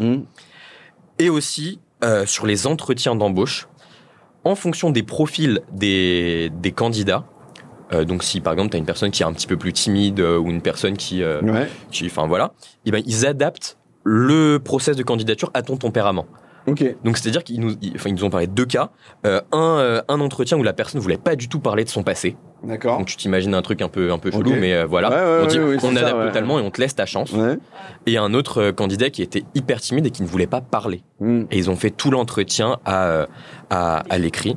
Et en fait, ce qu'ils Ah disaient, ouais. c'était que, c'est le message qui est derrière ça. C'est vraiment, je, je fais confiance à mon collaborateur. Ok. Et euh, Diego, le CEO qui nous a reçus, il nous disait, mais je regrette jamais, enfin, jamais de la vie, je ne regrette ça, quoi. Aujourd'hui, c'est mes meilleurs collaborateurs. Euh, c'est un truc de fou. Et Alors, ça, ça peut pas marcher sur n'importe quel type Exact. de poste parce que si c'est effectivement un- quelqu'un d'assez timide, ce qui arrive dans beaucoup de jobs, euh, sur la partie écrit, euh, tu peux pas le faire sur un job de commercial, ce Bien genre sûr. de choses. bien sûr. Mais euh, euh, lui, en fait, il a, il a mené euh, sur, cette, sur ce volet effectivement de recrutement, d'avoir, euh, d'individualiser complètement euh, l'expérience candidat. Pourquoi? Parce qu'en fait, il n'avait pas recruté ou parce qu'il s'est dit tout simplement, je veux que les gens qui viennent chez nous soient à l'aise et que ça reflète effectivement l'expérience qu'ils vont vivre dans la boîte. C'est, quel était le propos? Ouais, c'est ça. Et c'était de dire, il y a des talents Mhm. qui sont euh, pas conventionnels Ouais. et qu'on laisse de côté. Et en fait, ces personnes-là, c'est les plus engagées Mhm. finalement. parce qu'ils se disent, euh, waouh, on m'a accepté tel que je suis, on, on reconnaît mes, mes qualités, même si Mm. j'ai des défauts qui peut-être peuvent être des, des no-go dans d'autres boîtes. Ouais, bien sûr. Eh ben, on, on m'a accepté tel que je suis. Et en Mm. fait, il dit que c'est vraiment les collaborateurs les plus engagés qu'il a jamais eu. Ok. Et il faut savoir qu'il y a quand même un point commun à tous ces process de recrutement et qui est hyper intéressant aussi, c'est qu'à un moment ils font un cas pratique que les gens doivent faire euh, chez eux. Ça, c'est plutôt classique, c'est le, Ouais. le cas pratique. Oui, mais ce qui est assez étonnant, c'est que pour résoudre ce cas pratique, t'es obligé de contacter un certain nombre de personnes de l'entreprise. Ça, c'est vachement bien. Ouais. Et en Ah fait, ouais, c'est comme une énigme. Et pour résoudre, enfin, il te manque des éléments, quoi, comme Mm. dans un, un escape game, ou je sais pas. Et pour trouver tes indices, Mmh, ben, tu dois aller contacter euh, les gens de l'entreprise. Et on te donne tout l'annuaire, voilà. mmh. Et tu dois choisir euh, qui est pertinent de contacter et tout. Et donc, ça permet finalement de voir si t'es à l'aise avec tes collègues, déjà comment tu te comportes avec eux, si tu t'intègres bien dans la Ouais, boîte. ouais. Et ça, ça marche Et- vachement bien. Alors Ouais. ça, moi, moi j'aimerais bien qu'on ait ça en France. Il y a une question de législation en, en France hein, sur le sujet, euh, effectivement, parce qu'en fait, tu peux pas travailler sur une boîte avant d'y être. Euh, mais euh, c'est vrai que moi, à l'époque, je me souviens, on faisait les, les candidats, on essayait de leur faire passer une journée chez nous. Alors juste où ils rencontraient des gens. Alors déjà à l'époque, euh, à la fin de la journée, ils étaient un peu lessivés pour te dire, mais euh, euh, mais c'est vrai que c'est un bon moyen de se dire, en fait, je rencontre des gens avec qui je vais travailler de près ou de loin. C'est important parce que même si la personne avec qui tu passes ton entretien, ça se passe bien, Peut-être que le reste de la boîte, tu vois, est peut-être un petit peu plus rugueux, tu sais pas, mais ça, c'est une très très bonne idée. Moi, j'aime beaucoup. Je rebondis juste sur, sur ce que vous disiez sur les vacances illimitées. Ouais. Moi, je suis un peu partagé sur ce point-là. Ouais, j'aimerais avoir divise. le regard ce que, que, que j'avais reçu euh, le boss de Luco qui avait lancé des vacances illimitées. Alors, c'était il y a un an et demi peut-être, etc. Et il me disait en fait, ouais, c'est vachement bien, les collaborateurs étaient happy et tout. Sauf que dans les faits, je devrais pas utiliser le mot sauf, mais dans les faits, les collaborateurs en fait prenaient maximum une semaine de plus quoi. T'as pas le collab qui va ouvrir un peu le truc et qui va dire ok je vais prendre cinq semaines de plus, je vais me gaver. Et donc comment comment lui euh, dans les faits euh, c'était utilisé par les collaborateurs? Est-ce que vraiment les mecs avaient et euh, enfin le collectif avait avait a utilisé ça de manière vraiment profonde ou alors c'était juste un nice to have et puis voilà quoi? de, enfin, ce que le CEO nous avait dit, c'est qu'il n'y avait pas d'excès dans le sens où personne prenait la liberté de se prendre trois semaines de plus Mhm. que les autres ou quoi, mais que, en fait, les collaborateurs étaient ultra attachés à cette pratique par le message, en fait, qu'elle renvoyait derrière. En fait, finalement, c'est, une illustration parfaite de la confiance qui règne dans cette entreprise. Il n'y a pas d'excès, mais du coup, ils sont tellement contents de pouvoir, si jamais tu as une tuile le, le- vendredi, ben de, de, de pouvoir euh, poser ce jour-là. Enfin, du coup, t'as pas besoin de justifier plus que ça. Ouais. Mais euh, dans la pratique, non, il n'y avait pas, il y avait C'est- pas en fait, d'ex- c'est un message parmi d'autres quoi. hein. Voilà, Euh, c'est ouais, ça. c'est un message et ça Mm. crée un espèce euh, d'autocontrôle naturel dans la boîte Mm. en fait où finalement les gens euh, voilà s'ils posaient une semaine de congé en plus bah voilà il faut Mm. quelque part aussi le, le justifier auprès des autres Mm. l'expliquer et puis Mm. c'est ça se fait de façon beaucoup plus naturelle et on se sent pas imposer quelque chose on est Mm. responsabilisé Mm. on doit expliquer pourquoi voilà on prend à tel moment euh, Mm. des congés sans, sans dévoiler de détails personnels mais voilà Mm. il y a un minimum de Et, et alors, c'est une question, le mec est pratico-pratique, mais euh, euh, lorsqu'on parle de vacances illimitées, est-ce qu'ils pouvaient prendre les vacances quand ils veulent ou est-ce qu'il y avait cette notion, effectivement, parce qu'il y a plein de boîtes, en France, moi j'accompagne des boîtes, effectivement, euh, et, et- et souvent, il y a des boîtes qui, euh, genre, euh, il y a 15 jours imposés euh, au mois d'août, euh, machin, et en fait, il y a des gens qui n'ont pas, enfin, alors, je, je- c'est pas que eux, mais il y a des gens qui n'ont pas d'enfants, ils me disent, en fait, moi, j'ai pas envie de partir en août, ça me coûte un bras, ça fait chier, je veux partir en septembre. Et, et donc, est-ce que le, pour, pour eux, en fait, est-ce qu'il y avait des moments de vacances spécifiques qu'ils devaient prendre un peu obligatoirement, ou alors c'était complètement ouvert? C'était complètement ouvert. Ok. C'était vraiment je pense que c'est ouvert. hyper important, ça. Ouais, ouais, ouais. Mm. quand ils voulaient. euh, et enfin, ouais, voilà. après tu dois t'arranger au sein de ton équipe quand même Oui, donc il y, a- évidemment. il y a un sujet de consultation, mais Ouais. comme un peu partout, quoi. Mais, euh, Mais il y a rien qui t'est obligé par, euh, par Ok, l'entreprise. Tu parlais sur euh, Israël euh, et de cette boîte et de ce beau pays. euh, pourquoi euh, ils ont décidé de, effectivement de mener cette expérience euh, avec la Gen Z sur effectivement ce, ce, conseil d'administration, on va dire fake, mais j'aime pas trop le mot. Mais pourquoi ils ont décidé de mener ça? Juste pour s'inspirer ou ils se sont dit en fait voilà on a besoin d'une génération qui est peut-être un peu plus jeune qui va apporter de l'innovation dans la réflexion. On a besoin d'avoir une vision extérieure. Enfin que- quel était le propos? Bah, le, le, la principale motivation, c'était que leur cœur d'activité est hyper nouveau Mhm. et inquiète, inquiète beaucoup les gens. Les gens sont hyper méfiants euh, sur euh, la viande artificielle et Mhm. comment ça marche et est-ce que c'est transparent en interne. Mhm. Et donc c'est ça qui, leur a- qui les a poussés aussi à, à s'ouvrir et à, à avoir tout un tas de pratiques parce qu'il n'y a pas seulement la consultation des jeunes, il y a aussi, ils ont un visitor center. Donc n'importe qui peut s'inscrire. Bon, il y a une liste d'attente un peu, voilà Ouais. Pour euh, venir dans la boîte et on t'explique voilà comment ça marche et aussi comment est le management en interne, Mhm. etc. Je pense que c'est principalement pour des questions d'éthique mais en fait, ils poussent l'éthique vraiment à un autre niveau. C'est-à-dire qu'ils se dévoilent totalement euh, au monde extérieur sur leur fonctionnement en interne. Donc, si on parlait de transparence tout à l'heure, c'est aussi ça, la transparence, c'est de se dire, en fait, tu viens dans la boîte, tu regardes ce qu'on fait, euh, pas de sujet, quoi. Exact. Tu regardes, tu regardes ce qu'on fait, et en fait, le, le Gen Z, c'est plus, c'est que tu viens même critiquer ou conseiller sur ce qu'on fait. Mm. Euh, je rebondis. Alors, je, je veux pas vous faire lister euh, euh, toutes les innovations que vous avez vues, mais j'ai un peu envie de le faire malheureusement. Mais moi, la question que je me pose, c'est est-ce que vous avez remarqué J'imagine que vous avez essayé d'avoir un panachage d'innovations vachement diverses, mais est-ce que finalement vous avez quand même trouvé des points de convergence entre différents pays qui ont pourtant des cultures différentes? Avec des, des, des, des mécaniques qui étaient sensibles, je sais pas, euh, type euh, vacances illimitées, type euh, holacratie, tu étais capable de voir ça en Australie et, et je sais pas, en Allemagne ou en Suisse, ou alors dans des continents différents. Est-ce qu'il y a- est-ce qu'à un moment donné, vous êtes tombé sur des pratiques communes? Alors pourtant, vous étiez euh, sur des pays qui étaient aux antipodes géographiquement et peut-être différents en termes de culture.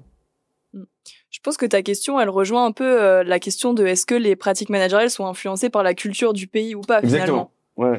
Eh ben, Il y a un peu des deux. Moi, je dirais 50-50. Ok. Euh, par exemple, sur tout ce qui est organisation horizontale, je dirais que ça, en- dans le cas de la Suisse, c'est influencé par la culture. Parce que la culture suisse, elle est très euh, participative au niveau Ouais. du système politique, c'est Mhm. beaucoup plus décentralisé que nous. Mais par exemple, au Chili, euh, c'était un peu un pays challenge pour l'innovation Ah managériale parce Ouais. que c'est un pays qui est hyper néolibéral, euh, qui est pas du, enfin, qui est pas du tout dans la protection sociale de manière générale Mmh, par son histoire et tout. Et en fait, là-bas, il y a eu euh, le deuxième euh, plus gros écosystème qu'on a vu de d'organisations sociocratiques, horizontales et tout, Mhm. qui naissent en opposition finalement à la culture locale. Ouais. C- C'est dur de faire une généralité sur ta Mm. question, mais il y a un peu des deux. Je sais pas si toi, Dim, tu penses à d'autres choses, mais Ouais, non, mais moi, je suis, je suis, je suis d'accord avec ce que tu dis. Alors, c'est c'est pas une innovation managériale en tant que telle, mais c'est plutôt une tendance qu'on a remarquée aujourd'hui, en tout cas qui, qui peut être vue comme un levier d'engagement au travail. C'est euh, c'est la question de l'entrepreneuriat, Mhm. qui est aujourd'hui de plus en plus encouragé comme une pratique managériale, quoi. Donc, Dans euh, les boîtes, quoi. dans les Ouais, boîtes, voilà. L'intrapreneuriat, ça Mm. c'est une tendance qu'on a remarqué, c'est que partout dans le monde, euh, les gens ont de plus en plus, de plus en plus envie d'être entrepreneurs. Mhm. Ou en tout cas d'avoir plus de responsabilités dans la boîte, de pouvoir. euh, Plus prendre de du temps plus pour le- euh, Ouais, par exemple, on a vu une boîte qui donnait 100 heures par an. Euh, c'est la politique des C'est en 100 heures hein, c'est ça. Ouais. ça. Pour euh, laisser la possibilité aux collaborateurs euh, d'explorer un projet de leur choix. Mm. Euh, et si le projet euh, prend et qu'il trouve euh, stylé, Tu Eh ben, il est incubé en interne. filiale, ouais. Ouais, et donc, tu as un budget que tu peux utiliser un peu comme tu veux, ou c'est juste du temps, heure, et, et en fait, tu te débrouilles pour le reste, donc tu crées ton projet, ou tu as Non. quand même du budget avec, ou? au début, t'as pas de budget, Ouais. tu fais un prototype, euh, un business plan et tout, Ouais. et si c'est voté, et ben là, t'as Ok. du budget. Et euh, il y avait un autre exemple aussi qu'on a vu en Argentine, une startup qui s'appelle Kitchenita. Et elle, euh, son innovation managériale, c'est de proposer des classes d'entrepreneuriat. Mhm. En fait, euh, on a proposé aux collaborateurs tout un tas d'avantages. Et on leur a dit, mais vous préférez quoi dans tout ce panel? Ouais. Et ce qui ressortait, euh, bah, c'était, nous, on veut des classes d'entrepreneuriat. Nous, on veut apprendre, on veut apprendre à lever des fonds et tout, enfin, tout ce qui gravite autour de ça. Mhm. Et dedans, il y avait des vacances en plus, euh, Ah ouais, ouais. des déjeuners, euh, des activités de team building. Ouais. Mais en fait, non, les gens, ils ont voté pour euh, avoir des classes d'entrepreneuriat. Les euh, gens aujourd'hui, ils veulent apprendre. En fait, ils veulent développer des compétences qui leur permettent ben, de peut-être euh, changer de, de boulot plus tard, être Mhm. directement dans le truc. Enfin Bien voilà. sûr. Euh, ouais, ouais. Il y a aussi cette, cette logique de. Il y a, y a- tu, tu parlais, les, éléments dont tu parlais, le levier, c'est effectivement du bien-être à l'instant T, c'est-à-dire très rapide. Mais il y a après, après, il y a la notion de monter en compétence, de savoir euh, ce que je vais faire derrière et, et ce que je vais faire, peut-être en dehors de la boîte, mais peut-être dans la boîte aussi, quoi. C'est ça. En fait, aujourd'hui, tu passes vraiment plus du tout euh, toute ta vie dans la même boîte comme euh, c'était c'était le cas avant. Mhm. Et en fait, ce qui peut paraître paradoxal, c'est que aujourd'hui, si on veut attirer des talents, il faut paradoxalement leur proposer de développer des compétences qui seront pas instantanément Mhm. applicables dans la Bien boîte. sûr, ouais, complètement. Et ça, c'est inté- assez intéressant, je trouve. Bah, je- alors, est-ce que c'est quelque chose qui est, qui est finalement euh, euh, développé en France? Moi, je, moi, je trouve pas spécialement euh, dans les exemples que je connais. En tout cas, dans les grosses structures où effectivement il y a cette logique de volonté de démocratiser l'intrapreneuriat. Souvent, c'est c'est les, les les idées sont un peu tuées dans l'œuf, euh, voilà. euh, euh, après, j'en co- j'en connais des vrais. Moi, je, je pense à Prismea, qui est, qui est une banque pour entrepreneurs qui avait été euh, fondée au sein de, je, je sais plus si c'est euh, le CIC ou une banque comme ça. euh, et en fait, finalement, ça s'était sorti. Mais, mais c'est vrai qu'on a, il y y a un peu moins cette culture-là. Quel autre exemple comme ça vous vient en tête où vous vous dites, ok, euh, euh, effectivement, euh, ça a eu un impact soit sur euh, à la fois, euh, je dirais pas le développement personnel, mais le bien-être des collaborateurs et du collectif, ou tout simplement aussi sur euh, l'aura de la boîte euh, et la facilité à pouvoir recruter et garder les collaborateurs Ouais, je vois un autre exemple dans le même, la Mhm. même, le même style, on va dire. C'était en Australie, une boîte qui s'appelle euh, 99 Designs et qui travaille donc tout dans ce qui est la, la tech, la programmation, etc. Et en fait, ils permettaient aux collaborateurs de faire du détachement. Mhm. Ça veut dire qu'en fait, pendant une période de deux mois, ils pouvaient aller bosser dans une autre équipe qui n'était pas la leur. Et mais qui était dans Qui était dans l'entreprise. Dans ouais. la ça, boîte. ouais. Et là, le but, en fait, c'est de dire, OK, on a compris que les gens voulaient plus de mobilité, qu'ils voulaient développer des compétences, qu'ils voulaient tester, voir ce qui leur plaisait, qu'ils voulaient pas forcément rester figés dans une même carrière. Ouais, ok. Mais nous, on veut garder les talents. Ouais, ouais. Donc, on leur permet de faire ça en interne. Mhm. Et donc, ils s'organisent. Bon, bien sûr, il faut s'organiser en avance avec son manager, Ouais, etc. Évidemment, évidemment. Et en fait, tu as la possibilité de complètement changer de, de service Mhm. et d'aller voir si ça te plaît. Et si ça te plaît pas, bah, tu reviens dans ton service d'origine avec des nouvelles compétences que tu pourras appliquer dans ton service Ouais. d'origine. Et en fait, c'est gagnant-gagnant, aussi Mhm. bien pour le collaborateur que pour la boîte. Ouais, c'est une super idée. Et eux, c'était, euh, enfin, ils avaient, ils avaient effectivement eu comme impact, ils avaient, euh, ils avaient mesuré ça en, en, en fidélité, en un taux de fidélité plus important. Bah oui, oui, oui, carrément. Enfin, en fi- Mhm. en plus, ce qui est, ce qui était intéressant, c'est du coup que c'était dans le secteur de la tech. Par Mhm. définition, un secteur où il y a beaucoup de turnover. Ouais. Et euh, cette boîte, la 99 Design, qui est, qui est basée à Melbourne, il nous disait, bah ouais, nous, les talents, ils restent, quoi. Mm, Et euh, franchement, ça marche du feu de Dieu. mm. Leur taux de turnover est bien en dessous de la Ouais. moyenne du marché Ok, en Australie. national, ok. Euh, je reviens sur un, un autre prisme qui, qui m'intéresse particulièrement et que j'ai envie d'évoquer avec vous, c'est euh, comment, euh, on parlait de montée en compétences tout à l'heure avec, vous deux, mais c'est euh, euh, comment il s'appuie aussi sur la montée en compétences des managers, justement, euh, euh, avec, ce, avec ce prisme de crise que vous évoquiez un peu tout à l'heure et qui était le sujet phare un, un peu de votre, de votre odyssée, c'est en fait comment ils accompagnent, pour être plus concret, avoir une question plus claire, pardon, comment ils accompagnent les managers dans, dans ces différents pays-là et dans ces différentes boîtes-là pour justement mieux gérer les crises ou les appréhender ou les prévoir. Ouais. euh, alors c'est c'est vrai que la question de la gestion de crise c'est important dans le management. Euh, je dirais qu'il y a des, des bonnes pratiques communes en fait qu'il faut avoir, peu importe la région du monde où Ouais. on se situe. Déjà, il y a une erreur à éviter, Mm. c'est le micromanagement. Ok. Et ça, on nous l'a dit partout on dans le monde. pas, ouais, On nous l'a dit partout sûr. dans le monde, vraiment, dans toutes les, Ouais. toutes les entreprises où on allait. On Si t'es sur le dos de ton collab, ça sert à rien. quoi. Voilà, c'est ça. Ouais. Le micromanagement, clairement, ça signifie devenir dans le, le contrôle de tout. Finalement, tous les process sont plus longs parce que tu veux tout valider toi-même et donc ça ralentit le truc au moment où il faut que ça soit efficace, justement. Donc ça va complètement à contre-courant de ce qu'il Mm. faut euh, en temps de crise. Par contre, les compétences à développer pour les managers, c'est plutôt euh, la posture d'écoute, de savoir justement à ce moment-là se poser, écouter les avis de tout le monde, de profiter de l'intelligence Mm. collective donc de la variété des profils, la variété des idées, c'est le moment où il faut faire des brainstorming et être vraiment dans l'écoute. Et il y a aussi bah, la gestion du stress, bien sûr, à développer, et la flexibilité, la remise en question. Ouais. Et ça, on a trouvé que c'était plus ou moins facile selon les cultures. Par exemple, en Israël, euh, c'est un pays qui est vraiment né dans la crise par le contexte géopolitique. Et là-bas, ils disent qu'ils ont un management, euh, presque management de l'urgence. Euh, les Français qui sont là-bas, ils nous disent c'est un peu les montagnes russes parfois, parce Ouais, que les gens sont hyper cash, hyper directs. Euh, C'est-à-dire qu'on peut te dire ton taf, il est génial, et le lendemain, on dit non, mais ce que t'as fait là, c'est de la merde. Mais du coup, la communication va vite, elle est franche, efficace, et en temps de crise, c'est utile, quoi. Il n'y a Mhm. pas de non-dit. Alors Mhm. qu'il y a un autre pays comme en Nouvelle-Zélande, par exemple, où euh, la, la communauté, préserver la communauté, c'est hyper important pour eux. Parce qu'ils sont quand même loin de tout, au bout du monde, euh, voilà, 5 millions, un peuple très soudé.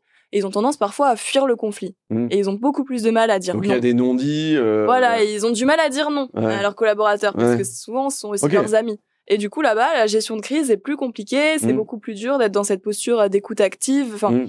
Parce qu'ils osent pas forcément exprimer tous des opinions divergentes. Mm. Et je me permets de, de rebondir. Enfin, on parlait du coup de la posture du manager. Nous, il y a un terme qui nous a vachement été dit, c'est que, euh, enfin, le nouveau manager, en fait, ça doit être un manager coach. Et en fait, euh, enfin. Concrètement, ça veut dire que c'est un manager qui doit faire confiance, enfin qui doit euh, responsabiliser, qui doit autonomiser, en fait, qui doit être beaucoup moins dans la surveillance et beaucoup plus dans l'accompagnement. Mm. Finalement, ça voudrait dire que euh, faut que le nouveau manager, enfin le manager, le manager nouvelle génération, pardon, il soit en support de son équipe et non pas en supplomb, Mm. en surplomb. Et euh, enfin ouais, c'est ce qui a amené plein d'entreprises à nous dire, c'est le manager coach aujourd'hui. Mm. Et euh, alors, un petit exemple pour illustrer tout ça, c'est dans une boîte en Allemagne, quand on était à Hambourg, au début de notre voyage, une boîte qui s'appelait Fritz Cola, en fait, qui a développé un test de personnalité. Donc, ça peut paraître un peu bateau, mais un truc vraiment vénère, un truc vraiment poussé. C'est hyper important, les tests de personnalité. Et en gros, euh, du coup, chaque collaborateur, à la fin, bah, avait euh, des caractéristiques qui lui étaient attribuées. Et du coup, par exemple, si une personne était jugée euh, très organisée, bah, du coup, le management, le manager, enfin, il n'avait pas besoin d'insister auprès de cette personne sur des deadlines ou des trucs comme ça, mais plutôt aller l'aider, aller l'accompagner sur d'autres euh, caractéristiques où, cette, où Mm. cette, enfin, ce collaborateur aurait plus de faiblesses. Ouais. Et du coup, ça, c'est vraiment la posture du manager coach, Mm. être euh, là pour ses équipes et pas sur ses équipes. Et en temps de crise, pour revenir à ta question, bah, c'est hyper important de maintenir ça, de pas casser toutes ces dynamiques et de pas rentrer dans euh, le micromanagement. Mais cette notion de euh, cette, cette importance euh, que vous soulignez tous les deux, à la fois, tu en parlais en Argentine sur les façons de recruter, euh, tu parlais toi des tests euh, concrets aussi. Euh, moi, il y a un truc que j'aime bien, que, que, que vous connaissez peut-être pas, mais que dont j'ai déjà parlé, je crois, dans un autre épisode, qui sont les tests PXT Select et, euh, et, et ProcessCom. C'est des tests un peu particuliers. Bon, déjà, c'est pas anodin en termes de budget pour les boîtes. Mais en fait, c'est euh, euh, c'est des tests qui te permettent, il y a une certaine redondance dans les questions pour être sûr que, que voilà, tu, tu, tu, que tu pipotes pas dans Ouais, les réponses, ouais. entre guillemets. Euh, mais ce qui est surtout intéressant, c'est pas ça, c'est euh, c'est qu'en fait, à la fois pour un manager et pour même les collaborateurs autour, si tu veux, ça va te permettre de comprendre quel type de personnalité tu as en face de toi et comment en fait tu vas pouvoir réagir dans certaines situations. Pas dans la situation de tous les jours, en mode tu veux un café, tu vois. C'est Ouais. en mode, tu as un projet, tu as un gros point de friction, ça va pas. Tu es dans une situation de crise. Comment en fait, au lieu de, euh, tu vois, tu vas pas lui gueuler dessus, bien évidemment, ça n'a pas sa place en- dans une entreprise, mais est-ce que en fait, faut le pousser un peu? Est-ce que faut lui dire, vas-y, tu vas, c'est toi qui vas trouver la solution? Et donc, tu as, toute cette, euh, cette technique un peu qui va te dire comment euh, tu peux interagir avec la personne et comment lui aussi va être en capacité de se dire, en fait, je sais que lui, c'est plutôt un accélérateur, lui, c'est plutôt, euh, tu vois, un machin, un truc, Mm. etc.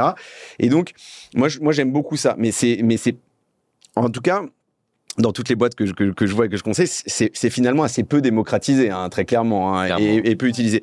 Et, et, et d'ailleurs, c'est pas non plus, je dirais, à la portée de tout le monde, parce que c'est du temps, c'est en termes de budget pas anodin, je le disais, et puis ça rajoute une petite couche de complexité, euh, voilà, euh, sur, sur, sur le truc. Euh, moi, j'ai une, une question sur laquelle je voulais revenir, qui est, euh, alors qui, qui change un peu des questions que j'ai posées avant. Est-ce que vous avez vu des boîtes où il y a des boîtes où qui vous ont dit, nous on a essayé un truc, ça a complètement foiré, ça a pas marché?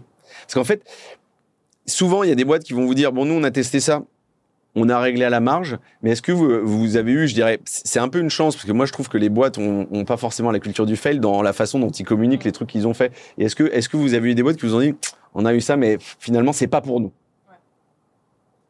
Ouais, je pense à quand on était euh, au Chili, non? La, la fondation euh, qui. En fait, c'était pas Ah. sur c'était pas sur le coup qu'on a appris que ça avait fail, Ouais. mais Ouais. quand on y était, la personne, elle nous parlait de- d'un d'un système de de mise de de- d'augmentation de salaire innovant. En gros, Ouais, euh, elle avait une idée.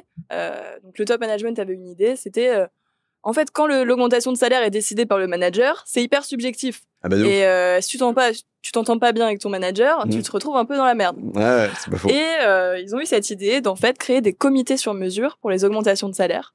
Et euh, le but, c'est euh, il y a la personne qui souhaite une, une augmentation de salaire qui choisit une personne du comité. Mhm. Il y a une personne du top management qui choisit une personne du comité. Et il y a l'ensemble des collaborateurs qui choisissent une troisième personne pour ce comité. Ok, c'est un truc un peu différent de la décision par consentement, mais euh, t'as, du coup, tu as, t'as un peu des, des, des personnes de tous bords Voilà, à égalité de décision, quoi. C'est ça, un peu comme euh, les juges aux États-Unis, un peu de Ouais, pouvoir politique, ouais. voilà. Donc ils essaient de former un, un comité qui est représentatif un Mhm. peu de toutes les opinions, et puis ce comité doit euh, parvenir à un consensus Mhm. pour accepter l'augmentation de salaire ou pas. Ouais. Et euh, on a appris par mail il y a là pas longtemps, il y a pas longtemps que euh, au moment du vote, eh ben les gens avaient voté contre cette Ouais. initiative. Ok. ah oui, ils avaient demandé, Ouais, au- Ils, ont, Ouais. ils ont demandé au collectif, est-ce que, est-ce que, est-ce qu'on, Est-ce que vous êtes chaud Est-ce qu'on y va Est-ce qu'on tente et tout Et enfin, ils ont pas forcément voté contre, mais il n'y a pas eu suffisamment de oui Ouais. pour que ça passe. Et en fait, euh, l'inquiétude, je crois qu'avaient les gens derrière, c'était euh, bah, qu'ils arrivent jamais au consensus, quoi, dans le Ah ouais. comité. Ouais, bien sûr, c'est Et que oui. ça soit encore plus compliqué de convaincre Ouais. trois personnes que finalement d'en convaincre Mhm, une. mhm. Et euh, une idée qui paraissait bonne. Et, Et surtout plein de- avec des gens qui sont peut-être un peu plus distants par rapport à toi, alors que ton manager, effectivement, il y a un côté subjectif, mais il y a un côté aussi, il te connaît en fait, il connaît ta valeur, il connaît ce que tu, ce que, il sait ce que tu fais tous les jours en termes de livrables, etc. Et euh, j'ai un autre exemple qui me vient en tête, alors qui est pas sur de l'innovation managériale pure et dure, mais qui montre parfois que la transformation d'une entreprise, ça peut être difficile. Bien sûr. Au Maroc, qui est d'ailleurs un pays dont on n'a pas encore euh, parlé, Mhm. on a eu la chance de visiter la plus grosse entreprise du pays, qui s'appelle l'OCP, euh, Office Chérifien des, des Phosphates. Mhm. Donc euh, vraiment grosse, grosse, grosse boîte. hein, parce que- Industriel, euh, Ouais. qui extrait du phosphate, etc. parce Ouais. que le Maroc a, détient 70% des réserves mondiales. Et en fait, en interne, il y a eu un énorme changement qu'ils ont appelé le mouvement pour euh, transformer l'entreprise vers euh, un management plus agile où euh, les collaborateurs étaient plus responsabilisés, ils avaient plus d'autonomie dans leur dans leur prise de décision. Et en fait, il y a des collaborateurs. Enfin, du coup, le mouvement était initié par le, le boss, quoi. Et en fait, il y a des collaborateurs qui n'ont pas accepté ça. Et du coup, qui sont Que- que- partis. que- le mouvement ou que ce soit porté par le boss? Euh, le mouvement en général, c'était plutôt du coup des, des gens qui étaient dans le middle management, ou des choses comme ça, et qui n'ont pas accepté en fait ce nouveau système de plus déléguer euh, aux collaborateurs, Ouais, etc. bien sûr. Ouais, c'est une, mais c'est une grosse rupture. hein, euh. C'est ça. Et donc du coup, qu'est-ce qui s'est passé il y a, Les gens se sont barrés ou en fait ils sont ou alors ils ont fait machine arrière sur le mouvement et ils se sont dit bon bah non il faut. de, de voir ce, cet Ouais. exemple. Enfin, là, Mm. c'est quand même la plus Mm. grosse boîte du Maroc. Euh, dans un pays où euh, l'écosystème global est quand même Mm. plutôt euh, traditionnel, où il y a un fort respect de la hiérarchie. Ouais, euh, bien sûr, avec une culture un peu par... ouais, enfin Voilà. pas particulière mais singulière. Et euh, alors ce que je trouve intéressant là-dedans, je pense que vous avez peut-être pas la réponse, mais moi j'ai- accompagné une boîte là, il y a pas très très longtemps où effectivement euh, il y a une volonté de rupture plutôt collective, euh, voilà, euh, donc du management, middle management, des collaborateurs. Et euh, mais euh, il peut y avoir des points de résistance euh, auprès de certains collaborateurs. Ça arrive lorsqu'effectivement tu changes de paradigme dans une boîte. Et, et, et je me souviens d'une discussion avec une RH et, hum, pas exactement une RH, mais on va dire plus plus.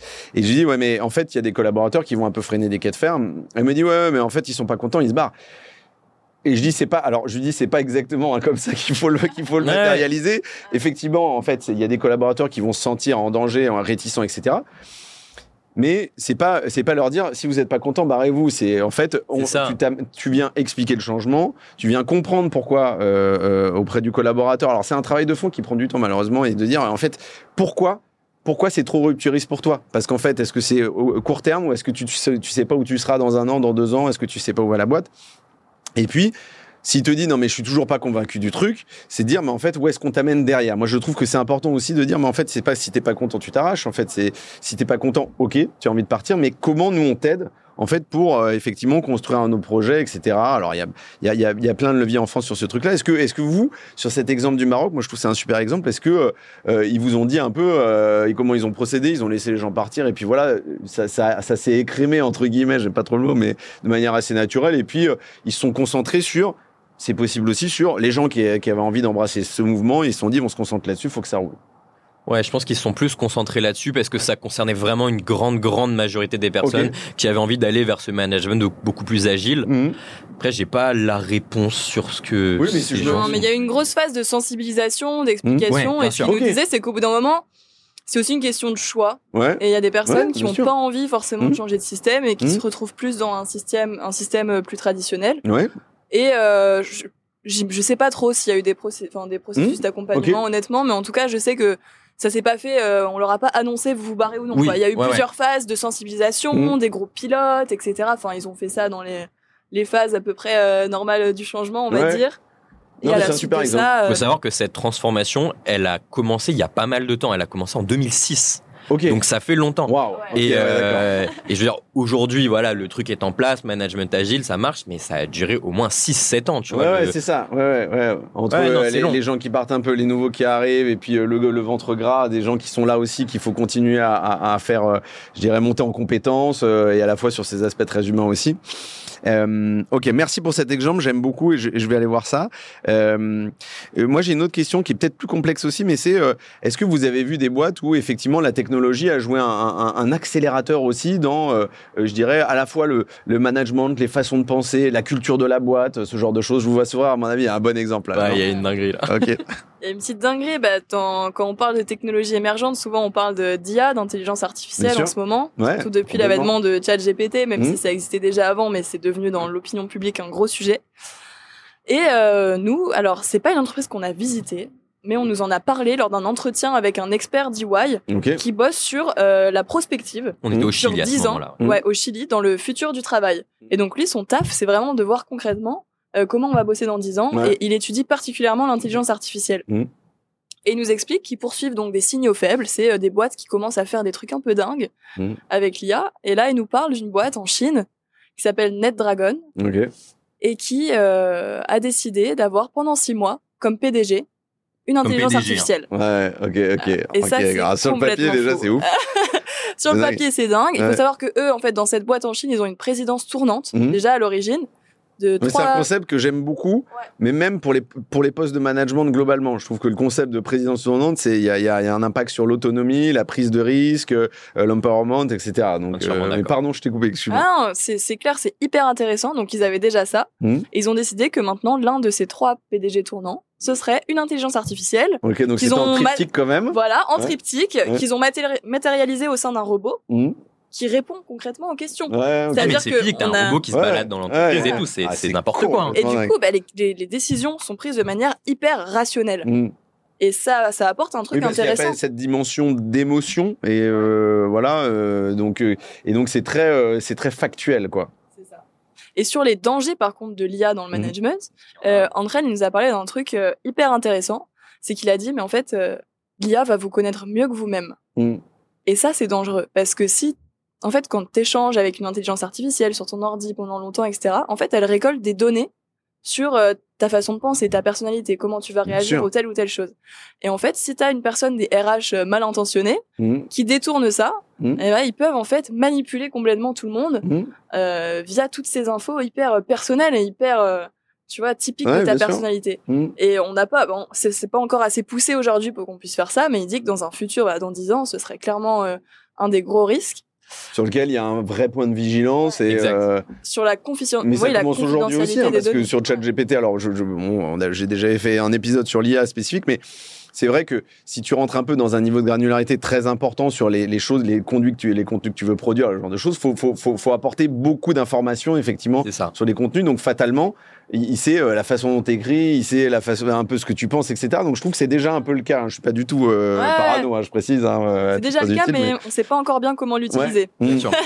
Et, du coup, cette personne qu'on a rencontrée au Chili nous expliquait que finalement, le, le futur du travail avec les nouvelles technologies, ça va être de trouver ce bon degré d'arbitrage Mm. entre l'humain et l'intelligence artificielle. Mm. Enfin, où, euh, comment dire, humain et, euh, et intelligence artificielle vont Ouais. pouvoir collaborer Mm. ensemble. Mm. Ouais. Et l'enjeu, Et- c'est pas d'avoir ouais, les meilleures machines Ouais. ou les meilleurs cerveaux ça. Mais les Le- meilleurs le- le meilleur process de- collaboration entre les machines et les Ouais, cerveaux humains. ouais. Non, Pardon, non, je t'ai coupé. Non, non, c'était- ouais, j'ai trouvé que vous aviez été très complémentaire sur cette réponse, merci. Euh, et, et du coup, pardon, est-ce qu'il y a des résultats sur euh, ce- ce- cette aventure euh, chinoise? C'est ça. Euh, Est-ce que euh, il vous a parlé des résultats et de dire, bah en fait, ça a marché, ça, ça a moins bien marché, etc. Quelles étaient les conclusions?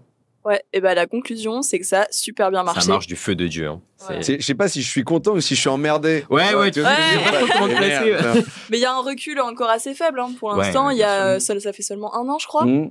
Et aussi, ils, ils savent pas euh, exactement en interne à quel point il y a de l'arbitrage des décisions de l'intelligence Oui. artificielle, à quel point dans la boucle de contrôle il y a un humain. Oui, ou pas. ils sont challengés, c'est-à-dire euh, la décision est challengée euh, et elle passe par effectivement une, deux, trois personnes. Ouais, ouais, ok. Ça, c'est pas clair et c'est encore confidentiel pour le moment, mais en tout cas, ça Mm. marche. Je sais Ouais. pas comment ils font exactement, mais ça marche. Ouais, ok. Euh, je, re- je- je reviens sur euh, une autre question euh, que j'avais envie de vous poser. Euh, c'est est-ce que vous avez croisé euh, des, des, des, gens, euh, des boîtes, des aventures euh, entrepreneuriales où effectivement, je dirais dans la façon de travailler, je dis ça entre guillemets, était différente sur, je sais pas, les rythmes de travail. Par exemple, en fait, il y avait des gens qui pouvaient bosser de 4 heures du mat à 8 heures. Il y en avait qui bossaient, qui pouvaient bosser euh, de l'étranger, etc. Enfin, est-ce que euh, sur ou, ou- est-ce que vous avez vu des concepts un peu intéressants sur ce sur ce volet-là?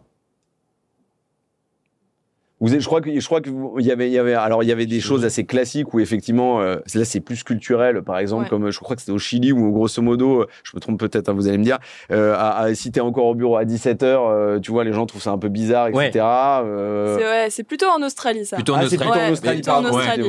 Ouais, effectivement, il y a selon les cultures. Ouais, globalement, dans le monde anglo-saxon, enfin, sans- on pourrait. Ouais. Nous, Mais donc a... ça veut dire que tu as quand même cette culture du présentiel. Parce qu'en fait, les mecs te disent, euh, grosso modo, si à 17h, tu es encore en train de bosser, C'est quoi C'est que as, soit t'as trop de taf, soit tu sais pas t'organiser. C'est ça, ouais. Ok. Si, en gros, si t'es encore au bureau après 17h, c'est que t'es pas efficace. Ok. En Australie. Alors qu'en Ouais. France, c'est vu comme un manque d'efficacité. Ouais, Mais sur des, des pratiques pures et dures de full télétravail ou de liberté à l'étranger et Mhm. tout, on en a vu. Mais pour être honnête, c'était exclusi- exclusivement dans le domaine de la tech. Ah oui, c'est ça. Mais ce Ouais. qui est souvent assez, qui est souvent assez moteur un peu là-dedans. hein. Là, je, je pense quand même à un truc. Il y a une, il y a une petite start-up qu'on a rencontrée en Israël qui s'appelait Kima, où justement, bah, du coup, en fait, ils étaient pas nombreux. hein, du- ils étaient cinq ou six. Mhm. Ils étaient en full télétravail. Mhm. Et il y avait des collaborateurs en Israël, à New York et en Asie, je sais plus dans quel Mhm. pays. Et c'était intéressant parce qu'en fait, en, en Israël, du coup, euh, eux, euh, leur week-end n'est pas le même que aux États-Unis. Oui, bien sûr. Typiquement, euh, leur, euh, leur vendredi, c'est euh, un jour de week-end, enfin, c'est Mhm. Shabbat. Ouais. Et euh, c'était intéressant de voir l'arbitrage qu'il y avait entre Israël et les, Mhm. États-Unis, où tu vois, enfin, les week-ends sont pas les mêmes. En plus, avec le décalage horaire, ça Mhm. donne parfois des euh, des rythmes de travail où tu Mhm. dois vraiment t'adapter. Avaient Et que trois jours communs dans la Trois semaine, jours en fait. communs de dans la travail, semaine, ouais. Et sur des équipes qui sont sizées comme ça, finalement, ça fonctionnait pas mal euh, où, où ils où ils disaient bon, ah, putain, ça nécessite quand même des process un peu lourdeaux. On a vraiment des petits rituels, etc. Parce que sinon, c'est complexe. Enfin, Bah, ça fonctionne très bien, mais justement, d'où là l'importance d'avoir une méthodologie assez, euh, enfin, une méthodologie vraiment basée sur le résultat. Enfin, ça paraît, euh, ça paraît trivial quand on non, parle non, de télétravail. justement, Mais justement, euh, eux, euh, ils fonctionnaient vraiment par objectif Mhm. et ils nous disaient clairement si on raisonne pas, enfin si on se met pas des objectifs assez assez stricts, Mhm. ça marche pas quoi. Ouais, ok.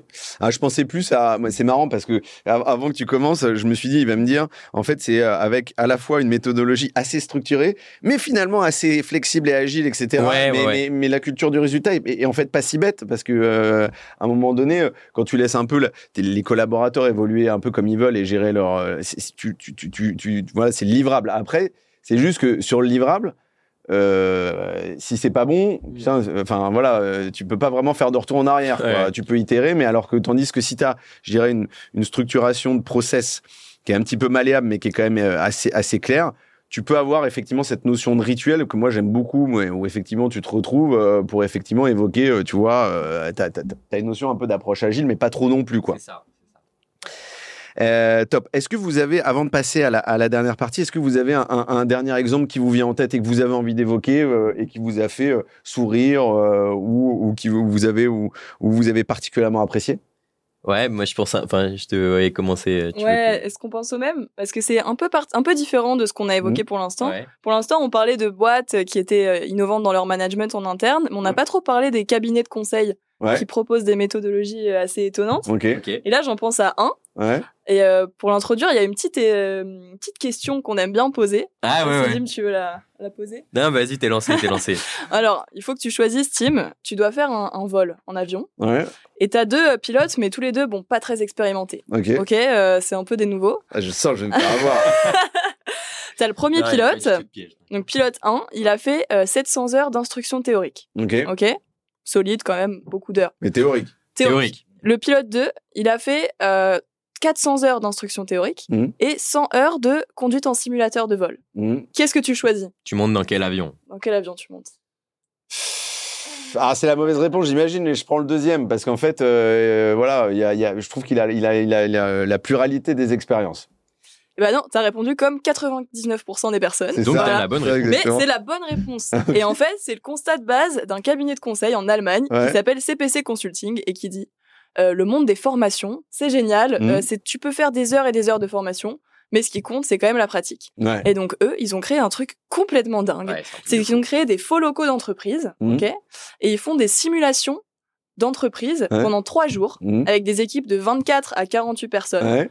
où ils leur donnent une mission et ils les regardent bosser Mhm. pendant trois jours et il y a des coachs qui les suivent, qui prennent des notes et tout. Genre, ils ont un projet, ils bossent ensemble. Voilà. C'est des mecs Ah, du même boîte. ensemble, Les mecs du même boîte t'as qui des coachs qui sont là, qui prennent des notes à côté. Enfin, vraiment, un- c'est Ouais. un vrai truc. Et hein. t'as des acteurs aussi. T'as des des faux collaborateurs qui arrivent et qui te disent ah bah là il y, a une- il y a une couille, euh, tu dois, tu peux pas faire ça finalement, le Ah, planning a changé et tout. Il les challenge à mort et c'est hyper drôle Ouais, et hyper hyper, cool. efficace parce que tous les soirs t'as Mm. le coach qui débrief et en fait bah ça pousse aussi les managers Mm. à se mettre à nu Ouais, devant Ouais. leurs équipes parce Ouais. qu'ils se font coacher en direct, Mhm. ils se font euh, reprendre entre guillemets par le coach le soir aussi qui explique Mm. bah ça c'était bien, ça c'était bien, la communication là ça aurait pu être mieux dit ou Mm. ça manquait de feedback sur ce point et tout. Et en fait en, en trois jours tu progresses énormément et beaucoup plus qu'en euh, 700 heures. là, de- Ouais, c'est ouais, c'est super, très très bonne approche. Merci. Je, je reprends cette idée. Je veux bien évidemment la, la réutiliser.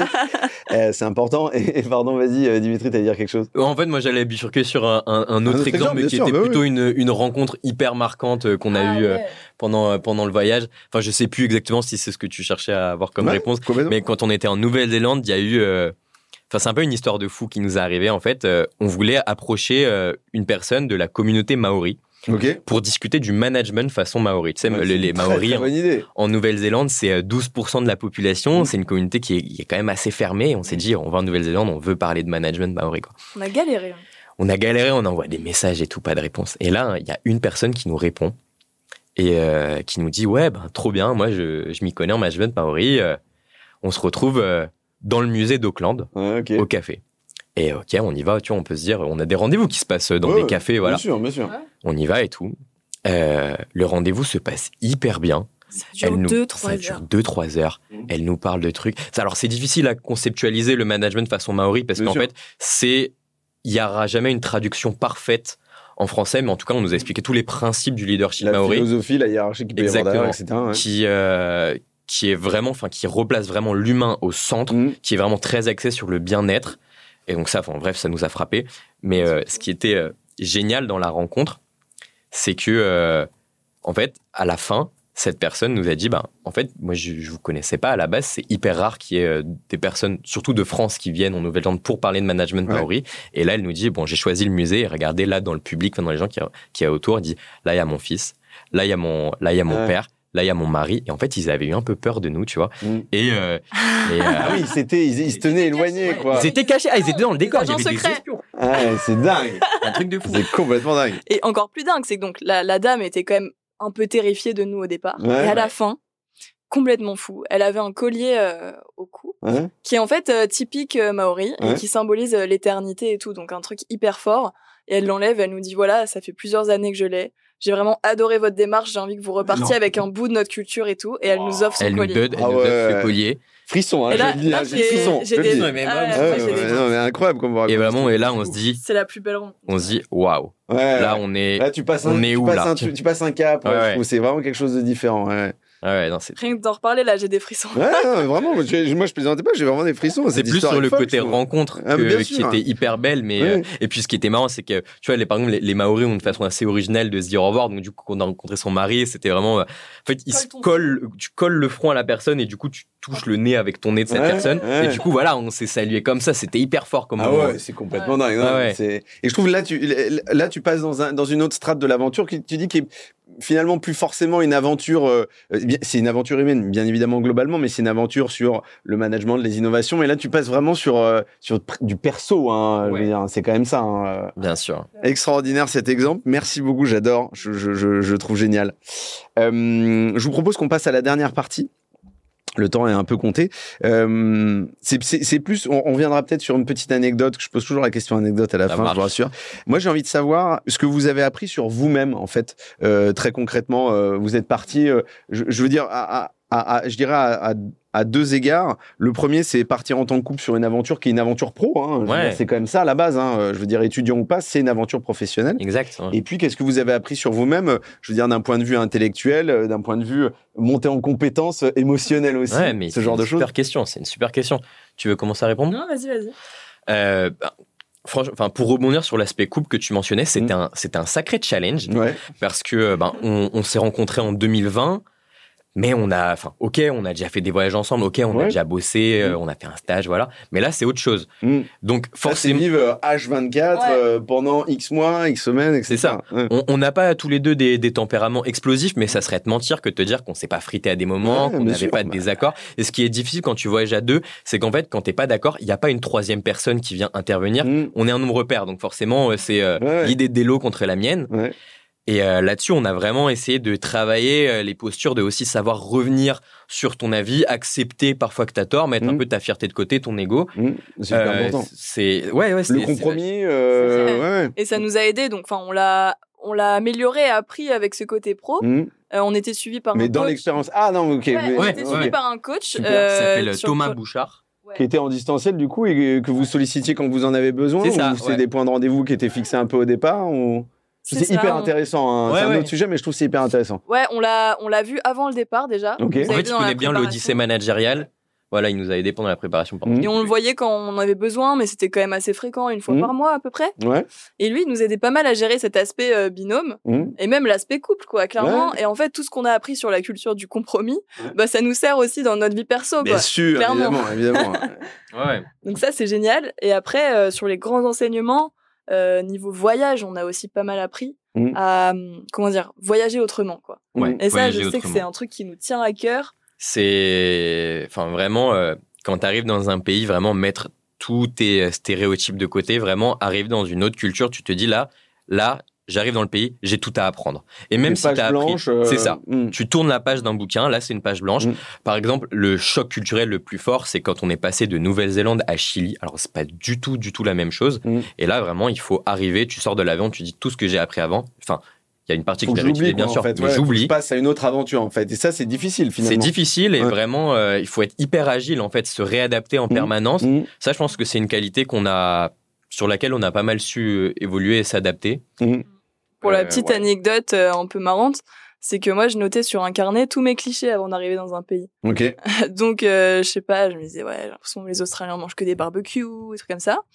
Ou aussi sur le- l'aspect professionnel, euh, Mhm. je me disais, j'ai l'impression que les Australiens, ils font tout le temps du surf, euh, qu'ils partent du boulot, Bien tout, des trucs comme ça. Évidemment. Et en fait, tous les clichés, comme ça, je me disais, ok, je les ai mis là sur le papier. Maintenant, je ferme ce bouquin et je vais voir sur le terrain et j'oublie Ouais. tous ces clichés, quoi. C'est un- moi, je trouve que c'est un très, très bon exercice. Ah ouais, ouais, s'il y à la fin du pays, je Ouais. rouvrais le bouquin. Et là, tu, Et là, tu te je marrais un peu. Ouais, tu dis, Je ok. Ouais, c'est- c'est- il y a- il a des trucs qui sont vrais, mais il y a Mhm. des trucs tu dis non. Mhm. c'est pas- c'est vrai. Ouais, ouais, ouais.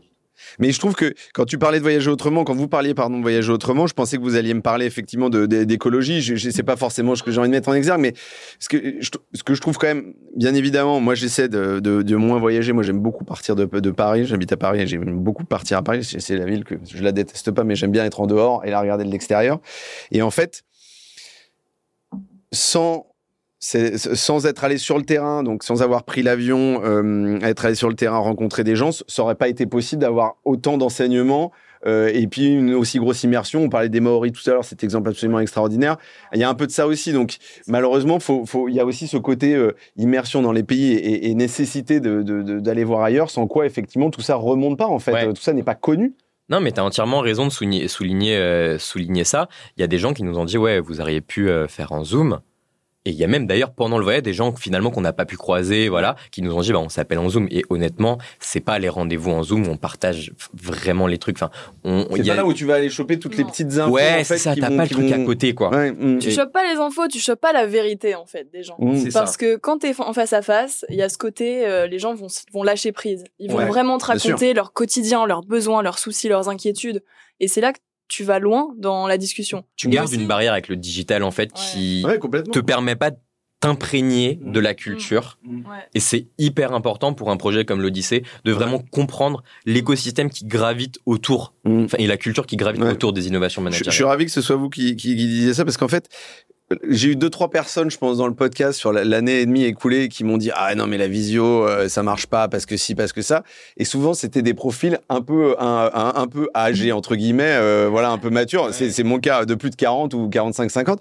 Et donc tu dis non mais putain c'est parce que c'est un vieux. Non non mais et donc je suis d'accord. Il y a, il y a quand même ce, ce côté proximité. Ouais. Et puis il y a un côté, je, je suis désolé, mais il y a un côté tactile aussi en fait Ouais. quand tu peux toucher les gens. Alors attention, mais, mais c'est vrai que moi je trouve effectivement, c'est pas forcément de serrer les mains, mais avoir le contact, c'est- pas la même chose. hein. Il y a un côté très phéromone aussi, hein, euh, mais, mais, mais qui est important, je trouve. Puis t'es là, t'arrives, euh, c'est ça. Puis Ouais. combien de fois on est allé boire un café, euh, Oui, on a fait ça. les rendez-vous au Mm. bar à la fin, on s'est Ouais. bu une bière, puis il y a des gens Mm. avec qui on est devenus amis. Enfin, mine de rien, quand tu raccroches ton, ton zoom, euh, c'est fini, t'es tout seul après. Oui, oui, Enfin, c'est ça, c'est ça. Partage Et pas tu un dois moment de vie, quoi. descendre aussi, euh, Ouais. tu redescends en pression d'un coup, etc. C'est finalement assez violent, je trouve. Ouais, Il y a autre chose aussi, c'est que sur place, dans les locaux, Mhm. on croisait d'autres personnes. Ouais. Et en fait, là, euh, on, a, on a pu avoir des rencontres euh, géniales euh, Mhm. en étant sur place. Ouais, bien sûr, ouais, tout à fait. Alors moi, ça, je pense que ça, j'ai toujours respecté ça, mais quand j'avais une agence digitale, c'était ce que je faisais, mais c'était quand on allait chez les clients, c'était, en fait, on leur disait, est-ce qu'on peut squatter chez vous toute la journée, quoi? Ou, Et ils disaient, mais putain, mais pourquoi, pourquoi vous voulez que squatter chez nous, en fait, quoi? Et, ben, Tu vois, alors déjà parce qu'en fait, euh, t'étais, t'étais à 10 bornes de ton taf, tu vois, donc euh, moi, je suis en vélo, donc c'était, tu vois,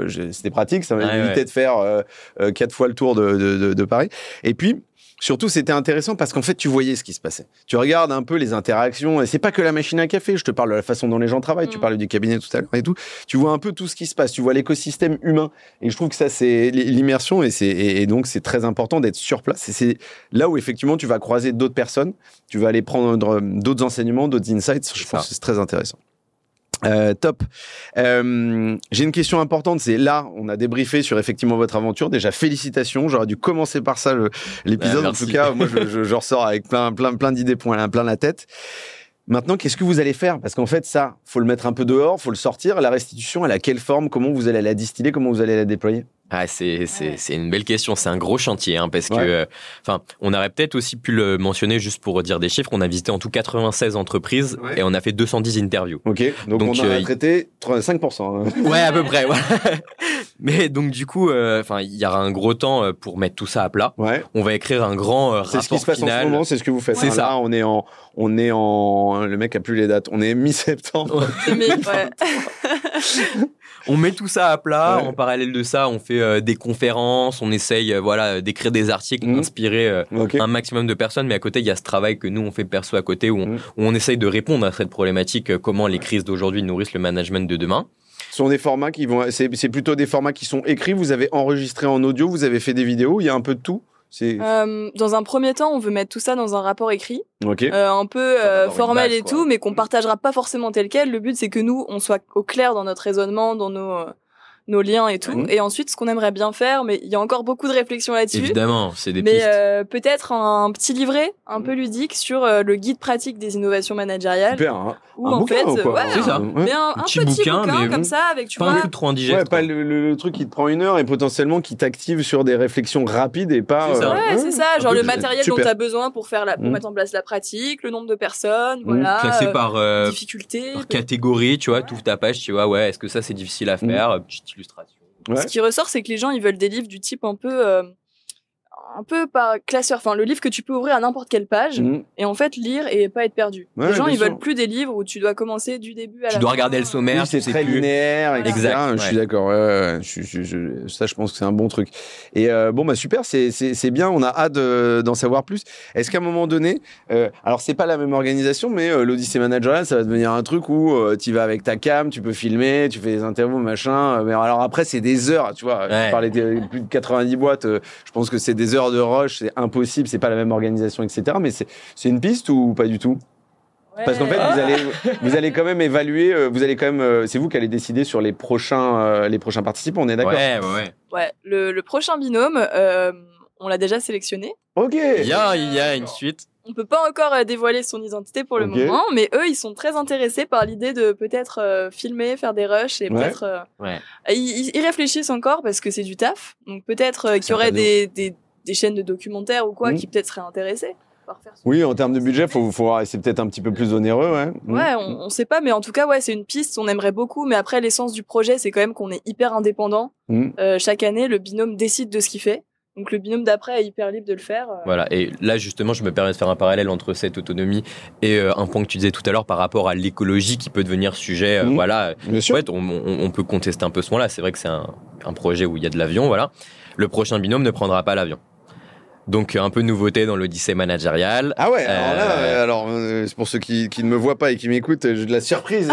Euh, Alors j'aime beaucoup, j'aime beaucoup, mais ça veut dire que tu. Alors je, je- je- je dis ça parce que bon, c'est un peu perso, mais a- avec ma famille, euh, on, on voulait faire un voyage uniquement en train, ce qui limite un peu euh, géographiquement, mais tu peux aller finalement assez loin en Ouais. train. Si tu pars un mois et demi, deux mois, tu peux quand même aller loin. hein. Alors quand tu pars 5-6 mois, tu peux vraiment aller très loin euh, en train et, euh, et avec des moyens un petit peu. Il n'y a pas que le train, hein, bien sûr, il y en a d'autres, mais. euh, Ouais, ouais, carrément. Carrément. Et puis tout dépend de ta thématique de recherche. En fait, nous, Ouais. avec le sujet des crises, on voulait vraiment avoir ce regard multiculturel. mm. Parce qu'on s'est dit, c'est très Ouais. très important de voir.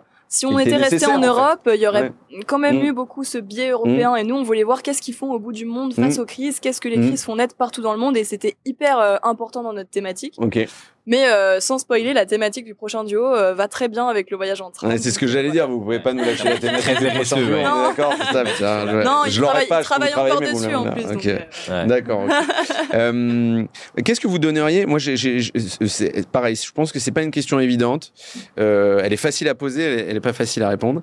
Euh, c'est qu'est-ce que vous donneriez comme conseil à, je dirais, euh, pas forcément la population jeune, mais au- au- justement euh, à des collaborateurs, des managers euh, euh, français euh, de tous horizons, de tous secteurs, en se disant aujourd'hui comment on, on vient effectivement apporter de l'innovation et c'est Ouais. bien se questionner. bien se questionner. Moi, je pense qu'en fait, ça, ça- ça peut paraître un peu bateau comme réponse, mais je pense vraiment qu'il faut oser. Il faut foncer. Mhm. Il faut pas avoir peur. Ouais. Enfin, tu vois, par exemple, nous, on- en soi, on était, on est encore jeunes. Mhm. Parfois, c'était un peu difficile d'arriver en entretien et de se mettre un peu de posture égale à égale. Ouais. Mais dès qu'on se disait, bon, allez, on, on lâche prise, là, on n'est pas, on n'est pas recruté dans l'entreprise, on va parler d'égal à égal avec la personne, on va vraiment aller lui poser des questions profondes sur ces, géno- sur innovations managériales. Là, on osait, quoi. Mm. Vraiment, on y allait. Et finalement, euh, ce qui nous a permis d'aller creuser des innovations managériales qui n'étaient pas en surface, quoi. Ouais. Donc, euh, vraiment, ouais, laisser un peu ses a priori de côté, foncer, y aller, il faut pas, faut pas avoir peur. euh. Je pense que s'inspirer, c'est important. Et on voit que là, nous, on a fait une learning expedition à l'échelle de, de nous, étudiants. Mais il y a beaucoup de, enfin, de beaucoup euh, de boîtes qui font de plus en plus de learning expedition aussi en interne Ouais. pour s'inspirer euh, des autres Ouais. pratiques des entreprises. Et s'il y a quelqu'un, un manager, un collaborateur qui est intéressé par ces thématiques, bah, moi, ce que je lui conseille, c'est de prendre son téléphone, de euh, trouver une personne qui l'inspire Mmh. particulièrement euh, sur LinkedIn ou quelqu'un qu'il connaît déjà et d'essayer de le contacter, quoi. Et c'est parti quoi. Et Ouais, c'est parti. Enfin, nous, que ça, en fait. on a vu des gens au Chili, euh, au fin fond du, du Chili, qui étaient euh, hyper fans de Frédéric Laloux, Ouais, ok bien sûr, qui est euh, l'icône euh, du ouais, management innovant et tout. Tu peux te dire, peu de chances qu'il lui réponde. Et ben, il a répondu. Mm. Et il y a une personne qu'on a rencontrée oui, comme oui, ça et ils sont devenus très très potes. Oui, Ouais, c'est quelqu'un mais- qui répond. Dominique Lalou, il répond beaucoup. ouais. Ouais, ouais, non, mais- Et donc il faut, il faut oser, il faut s'inspirer, il faut, euh, voilà, il faut, il faut sauter le pas, faire des choses concrètes et aussi toujours rester bien sûr dans, dans l'écoute des autres et tout. Évidemment, évidemment. C'est important. Euh, merci beaucoup pour cet épisode bien touffu et, et toutes ces réponses. Moi, j'ai adoré. J'ai toujours les deux questions de fin hein, qui sont classiques. Est-ce que vous avez un livre, euh, un film, un, un bouquin, un docu euh, à, à- à nous conseiller? Oh oui On en a même plusieurs. Ouais. Euh, bon, juste peu- peu- rapidement, euh, Reinventing Organizations de Frédéric Laloux, c'est un Alors indispensable. celui-là, on n'a plus le droit de le mentionner. Lui, on n'a le pas le droit de En fait, c'est la mentionner, facilité. Ouais, ouais, c'est la facilité. Mais on est obligé de le mentionner. C'est le, le premier step. Mm. Euh, on a une série, nous, à recommander, qu'on a trouvé vachement pas mal. C'est, euh, mince, j'ai oublié le nom. The C'est sur- Playlist. ouais, The Playlist, qui parle de l'histoire de Spotify, de la création de Spotify, Ouais.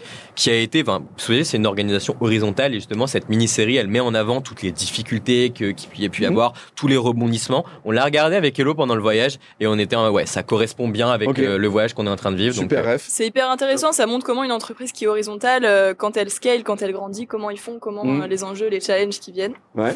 Et après, il y a un livre qui est plutôt lié, nous, à notre thématique de la, de la crise, De la crise. et qu'on a, qu'on a particulièrement aimé, s'appelle Redonner du sens au travail, Mhm. de Coralie Pérez.